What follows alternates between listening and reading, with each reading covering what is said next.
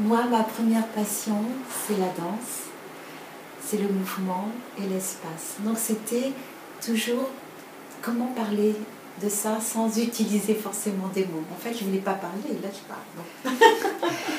J'étais étudiante aux beaux-arts et euh, dans un cours de, sculpture, en fait,